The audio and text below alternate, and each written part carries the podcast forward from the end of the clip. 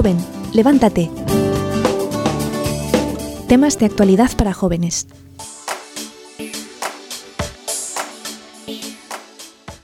El tema de hoy era la pureza. ¿Qué es la pureza? Pues la pureza es una virtud que nos viene de Dios. Dios es puro y nos pide a nosotros también ser puros. Y hay que entender que la pureza, en el orden establecido de Dios, se acompaña para la propagación de la vida, no para, no para otra cosa. Pero justamente por el desorden que hay en el hombre, pues esto se, se, lleva mal, se inclina y terminamos haciendo de la pureza todo lo contrario, haciendo un uso equívoco de esta.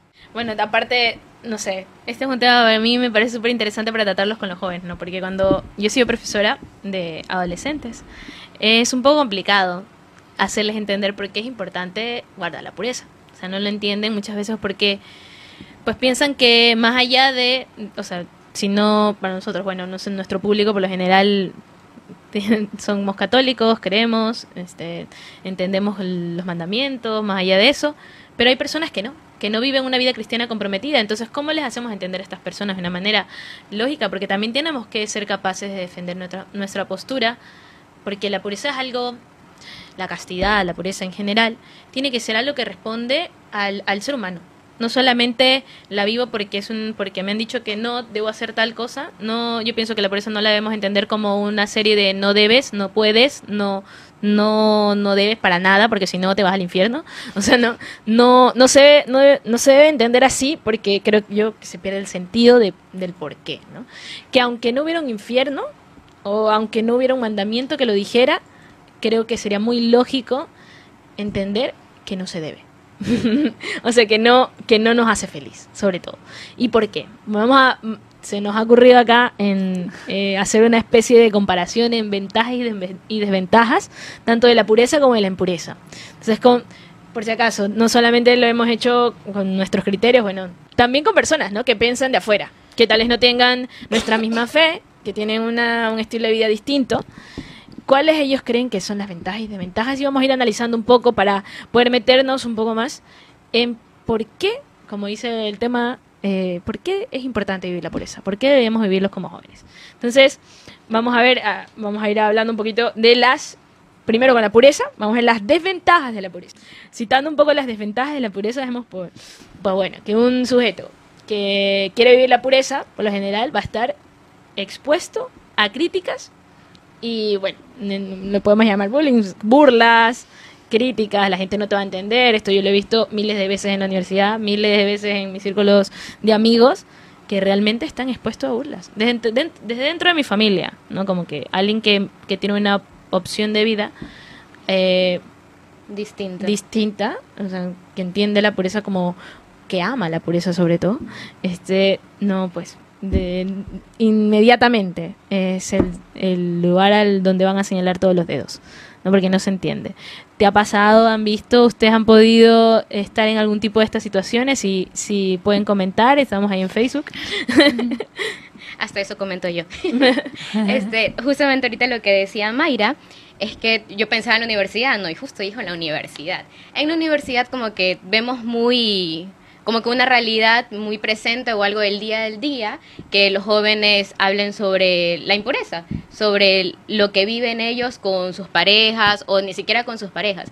Entonces, ahorita que Mayra mencionaba el hecho de las personas que están dispuestas a vivir de una manera distinta, también las hay pero hay muchas que tienen vergüenza de ello por esos mismos prejuicios que ponen, porque los señalan o porque los hacen menos. Entonces yo conozco de personas que simplemente optan por decir como que no, que ellos sí han tenido relaciones con sus parejas o que, no sé, como que se meten en ese mundo a pesar de que no lo hayan hecho para formar parte de él y pues ahorrarse esas críticas y pues los sentimientos que puedan causar en esta persona. Entonces hay muchos que viven la impureza y hay muchos también que viven la pureza pero que no la admiten porque tienen vergüenza de Claro, igual la mayoría se da pues en caso pues de los chicos, ¿no? Los chicos yo he visto en mi universidad también chicos que, que han sido rechazados de un grupo de amigos por, por una opción parecida a esta, ¿no? O que ya viene el chico con la medalla, ese chico con la medalla, no que hay unos chicos que pues que no creo que son de lazo, de lazo que son las medallas, esos chicos, Solo son consagrados. Sí, los consagrados, bueno que los ven y ya dicen, uy, no, ahí viene este chico, ¿no? A ese no se le puede, a ese no se le puede meter al grupo, A ese no se le puede, a ese no se, no- no se puede hablar con él. Es una cosa impresionante. Yo he visto esa persecución. Pues. Y ante este tipo de, ante esta desventaja de la pureza, ¿qué podríamos ponerle, cómo le, cómo le responderíamos, hermana? Ante esta desventaja. ¿Cómo le responderías tú? Bueno, ya dijo el Señor, ¿no? Vosotros no sois del mundo, igual que el mundo me ha perseguido a mí, pero vosotros sois la sal de la tierra y la luz del mundo, ¿no? Entonces, cuando estabais diciendo de ese rechazo hacia la, hacia la vida de pureza, yo creo que es el rechazo que uno tiene ante algo que valora y no puede conseguir. Ah. Eso es lo que yo creo. O sea, yo creo que todo el mundo valora, o sea, porque evidentemente la pureza es un valor positivo. Primero es verdad, es un don de Dios, o sea, es un reflejo de, de la santidad de Dios que Dios mm, comparte con, con el hombre, ¿no? O sea, es un tesoro muy grande. Y segundo, visto desde el punto de vista humano, ¿verdad? La pureza, mantener la pureza, por ejemplo, si uno tiene vocación al matrimonio, permite que después se puedan unir esas personas profundamente. ¿no? Yo recuerdo un, una- un experto en estos temas que decía, el sexo viene a, ser, co- viene a ser como un pedazo de, ¿cómo se llama? De celo. Yo digo celo, ¿cómo decir? Scotch. No De sé cinta cómo- scotch. Cinta scotch. Cinta scotch. Que eh, tú lo pegas y cuesta despegarlo, ¿verdad? Ah. Pero lo vuelves a pegar y ya despega mejor hasta que al final lo pega nada. Exactamente. Entonces, eh, este, este- esta potencia del hombre, ¿no? De, de- de su dimensión sexual, sirve para pegar. Para unirse. Claro, sirve para pegarse, para unirse a una persona.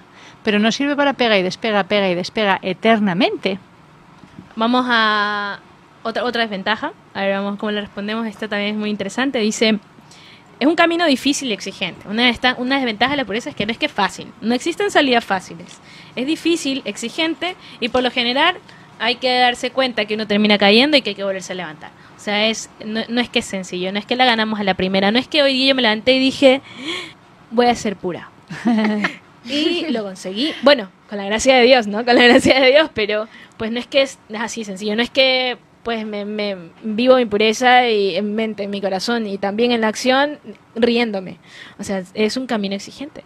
Pero muchas veces esta exigencia, como decía la hermana Isabel, es la que, la que hace que otras personas la rechacen. Pero como es exigente, ahí viene, la, como tú decías, esa burla, ¿no? En el fondo refleja a lo que yo quiero y que no puedo conseguir. Pero ante este camino exigente, que parece complicado porque pues no, no es que es pues, sencillo, que exige mucha renuncia, no vivir como dice aquí, ya no puedo vivir, ya no me puedo dejar de llevar por la ley del gusto y el disgusto. Hago lo que quiero y cuando quiero y como quiero. Ya no se puede. Ya no hay- había antes, yo leí un, autor que decía, antes había una tiranía. Yo era el tirano en, mi interior, pero ya no puedo. Ahora ya no va a ser así. Eso, ante esa desventaja, hermana, o Joana, la que quiera, ¿cómo la respondemos? Pues yo pienso que, o sea, no podemos vivir de los gustos, de lo que Mm, quiero. claro. O sea, es necesario aprender a dominarnos a nosotros mismos.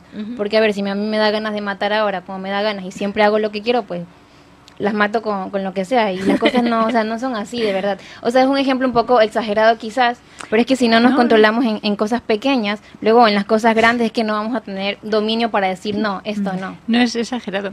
De hecho, todo este, bueno, porque claro, todo está apoyado por alguna teoría, ¿no? Y esta teoría teóricamente provendría de Freud, ¿no? Tú tienes un, un impulso, un deseo sexual que De si no, que si que no lo sacas te va a crear una neurosis.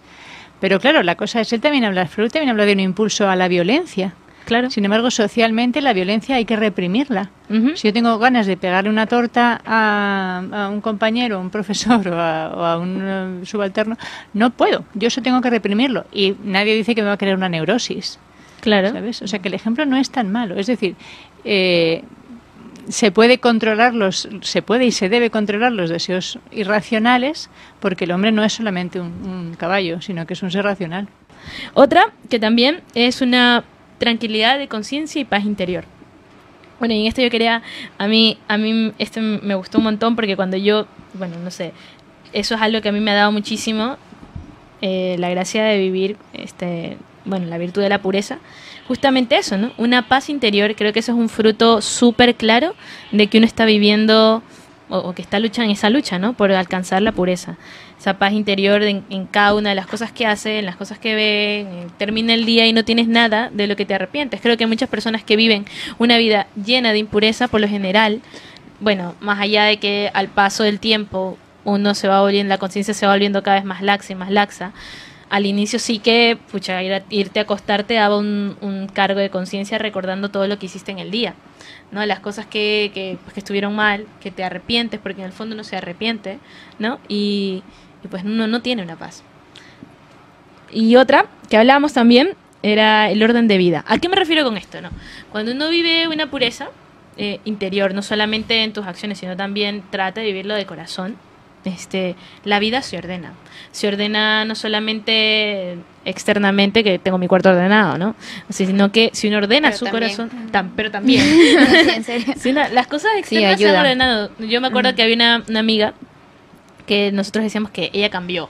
Nadie entendía por qué. Estábamos en el colegio y esta chica pues tenía una vida claramente desordenada, ¿no? Este, en, en- en el ámbito de la pureza. Ella comenzó, se metió en un, mo- un movimiento, no me acuerdo, creo que el, el movimiento de vida cristiana. Y, y luego de, no sé, a cabo de un tiempo, esa niña pasó de ser una de las peores alumnas del colegio a ser una de las mejores alumnas del colegio.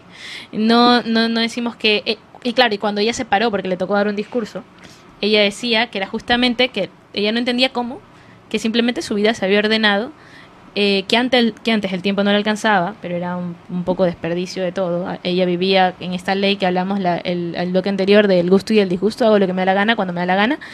Pero en el momento en el que su vida se ordena y que deja de haber esta tiranía interior, ¿no? Este, pues las cosas en su vida se van ordenando, sus relaciones interpersonales, su vida en general. ¿No verdad? ¿Alguien quiere comentar acerca de un poco de cómo ha vivido este orden, si es que lo vive? Eh, bueno, buenas tardes. Quería, bueno, eh, hablar un poquito de esto y quizá como quitar algunas du- dudas eh, que me pareció importante recalcar, dado que muchas veces eh, los católicos hablamos y a veces y quizá vayan a pensar, no sé, de que estamos totalmente en contra de, de, de algunas cositas. Co- ¿Qué dice? ¿Qué es la pureza? Como Mayra creo que ya lo dijo, pero bueno, quiero hacer hincapié con esto acerca del orden de la vida que nos deja la pureza. Pues es el orden establecido por Dios, bueno, es una virtud que nos hace respetar el orden establecido por Dios en el uso del placer, ¿ya? Dice en el uso del placer que acompaña la propagación de la vida, placer. Em, ¿Es bueno o no es bueno el placer? Muchas veces yo me he encontrado con personas que dicen que la iglesia, que los católicos rechazamos totalmente el placer y esto es mentira. Em, esta es una pregunta que una vez me hicieron y bueno, em, yo también la pregunté y pude resolver mis dudas acerca de esto y es de que no, el placer es bueno, pero siempre y cuando lleve un orden. El placer viene a ser malo y viene a desordenarse cuando nosotros eh, tomamos el placer como un fin en sí mismo y no como un medio. El placer es un medio para alcanzar un fin determinado. En, en- estamos hablando de la pureza e impureza. Entonces, em, se tiende a ser una impureza cuando eh, esto de, de relaciones sexuales y todo ese tipo de cosas que debe llevarse a una propagación a la vida, que ese es el fin en sí mismo, ¿no es cierto? Pero a veces las personas lo toman como el fin, fin el placer. Placer ¿ya? por placer sería. Entonces, em, ordenar nuestra vida, eh, eh, esta inclinación al pecado, pues que, que como seres humanos lo tenemos gracias al pecado original, em, tenemos que empezarla como a, pulirla, ¿no? Y empezar a ordenar, a hacer lo contrario del desorden a ordenar nuestra vida y eso es lo que eh, a la final nos va a dejar una vida eh, que, la llevamos en, pureza, en, en, paz realmente. Claro, o sea, es, es tal cual, ¿no? Como uno, uno se da cuenta, como viviendo esta pureza, viviendo esta virtud, uno la, en la vida se ordena, ¿no? y, y como tú dices, el placer por placer es lo que está mal, porque el placer como tal, entonces no, Dios no crea nada imperfecto, ¿no? Entonces Dios no hubiera creado algo que, que no- en nosotros no hubiera creado una imperfección, ¿no? Entonces, pero hay que saber todo lo que ha creado Dios, hay que saberlo usar. No, otra de las ventajas que podemos encontrar de la, de la pureza, y ya para ir cerrando, puede ser, y para mí la que más me gusta es la libertad.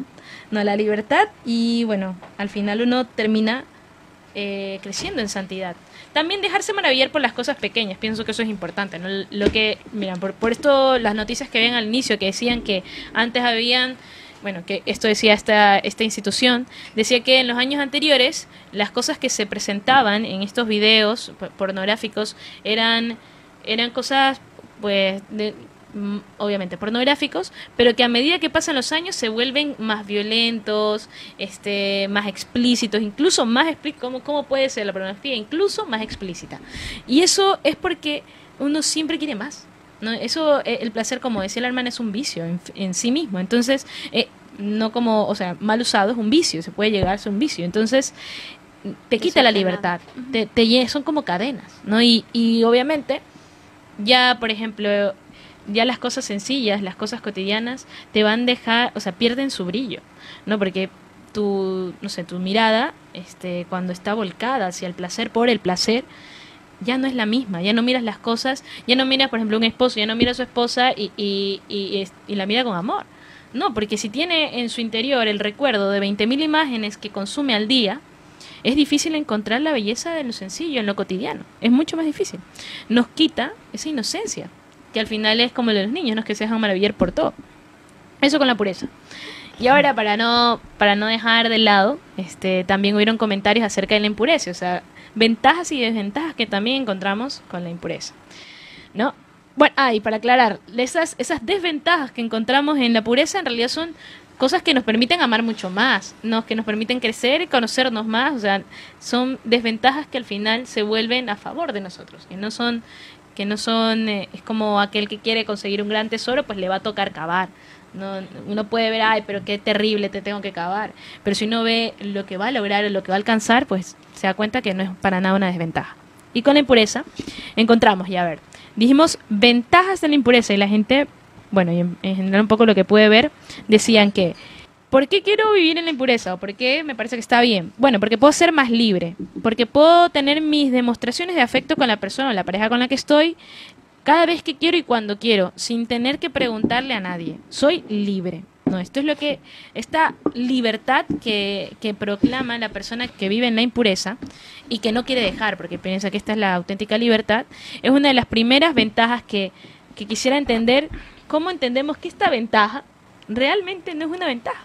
Porque la gente que vive en la impureza cree realmente que es libre. Si tú te paseas por, no sé, pues la Víctor Emilio, por ejemplo, a las 3 de la mañana un jueves o un viernes, vas a encontrar chicas que están vestidas pues muy mal. O sea, que, que están haciendo cosas en plena calle pues muy mal. ¿no? Y si tú le preguntas, este, no sé, pues no, tú quieres ir a misa, te va a decir, no, yo para qué voy a ir a, esa, a, a misa, pues para qué, si Dios me dice que no y que no y que no y que no. Claro, porque ella cree que su estilo de vida es un sí, sí, sí, es realmente está libre. Pero realmente es libre, no sé ustedes qué piensan o, o qué podrían comentar acerca de esta sensación de libertad que a veces deja la impureza. O sea, evidentemente no son libres. O sea, lo has dicho antes, yo creo que lo llevamos repitiendo desde el principio del programa.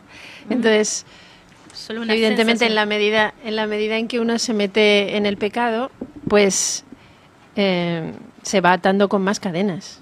Mm, Entonces, yo creo que se nota incluso hasta en el exterior. Cuando una persona, yo ayer se lo decía a un chico, sin ir más lejos. Entonces, cuando una persona ha estado cerca de Dios y ha estado viviendo en pureza y ha estado intentando vivir bien y en tensión, confesándose a menudo y demás, pues tiene otra cara a cuando pues empieza a meter en cosas pues que, que no debe, ¿no? Entonces, es un poco también lo que comentábamos, la mirada deja de brillar y la cara pues también. se desfigura. Sí, la verdad, por desgracia. Entonces, evidentemente al exterior, pues puede parecer pues que esa chica sigue siendo igual de, de guapa o ese chico sigue siendo igual de atractivo. Pero cuando uno está metido más en, en, el, en la limpieza y en lo que realmente es la belleza, pues ve un poco más allá. Es igual que si una persona eh, realmente se acaba de duchar y está limpia y se mete en un ambiente donde está todo el mundo fumando, donde pues evidentemente lo nota más que el que está allí dentro y está ya pues, impregnado de todo ese olor. se da ¿no? cuenta. Claro. Entonces realmente yo a veces cuando veo a algunos jóvenes exteriormente no llevan cadenas arrastrando, pero su, su mirada y su forma de, de estar, sí. O sea, su cara, su cara pues no responde realmente a lo que debería ser la, la juventud, ¿no? No sé si Gaby no quiere continuar compartiendo lo que iba a decir, que no quedó completo. Así que estábamos hablando acerca de la pornografía, ¿no? Ajá. Que decían que supuestamente no tiene consecuencias. Que claro, que, que pues si tengo una relación sexual, si tiene una consecuencia, porque puedo contraer enfermedades, bueno, puedo, se puede, una chica se puede embarazar, etcétera, pero que supuestamente el consumo de pornografía, pues no, no tiene muchas consecuencias. Y hablábamos Claro. que sí las tiene, ¿no? Y tú decías que no es que alguien se hace malo de repente. Y, y, bueno, yo, yo decía, eh, una vez de hecho me preguntaron lo mismo y, y, y es, y es muy importante uno aclarar, no, un violador cómo empieza. Eh, realmente nadie se hace malo de repente, nadie se hace malo de repente, de, de algo tuvo que, que, que empezar a, a arraigarse y nadie nace malo. Entonces, eh, es como una cadena. Yo, yo decía de que la impureza es una de esas cadenas, que es, es una cadena que empieza de, de chiquita, o sea, imaginen una bolita chiquita y empieza ya a extenderse y al final termina siendo muy grande, un problema súper grande y que realmente es, es un problema a nivel espiritual, social, psicológico, espiritual, en fin. Eh, y lo que yo siempre me pregunto y siempre digo es como eh, al final siempre le terminan así echando la culpa a Dios de todo, eh, del pecado que el mismo hombre comete.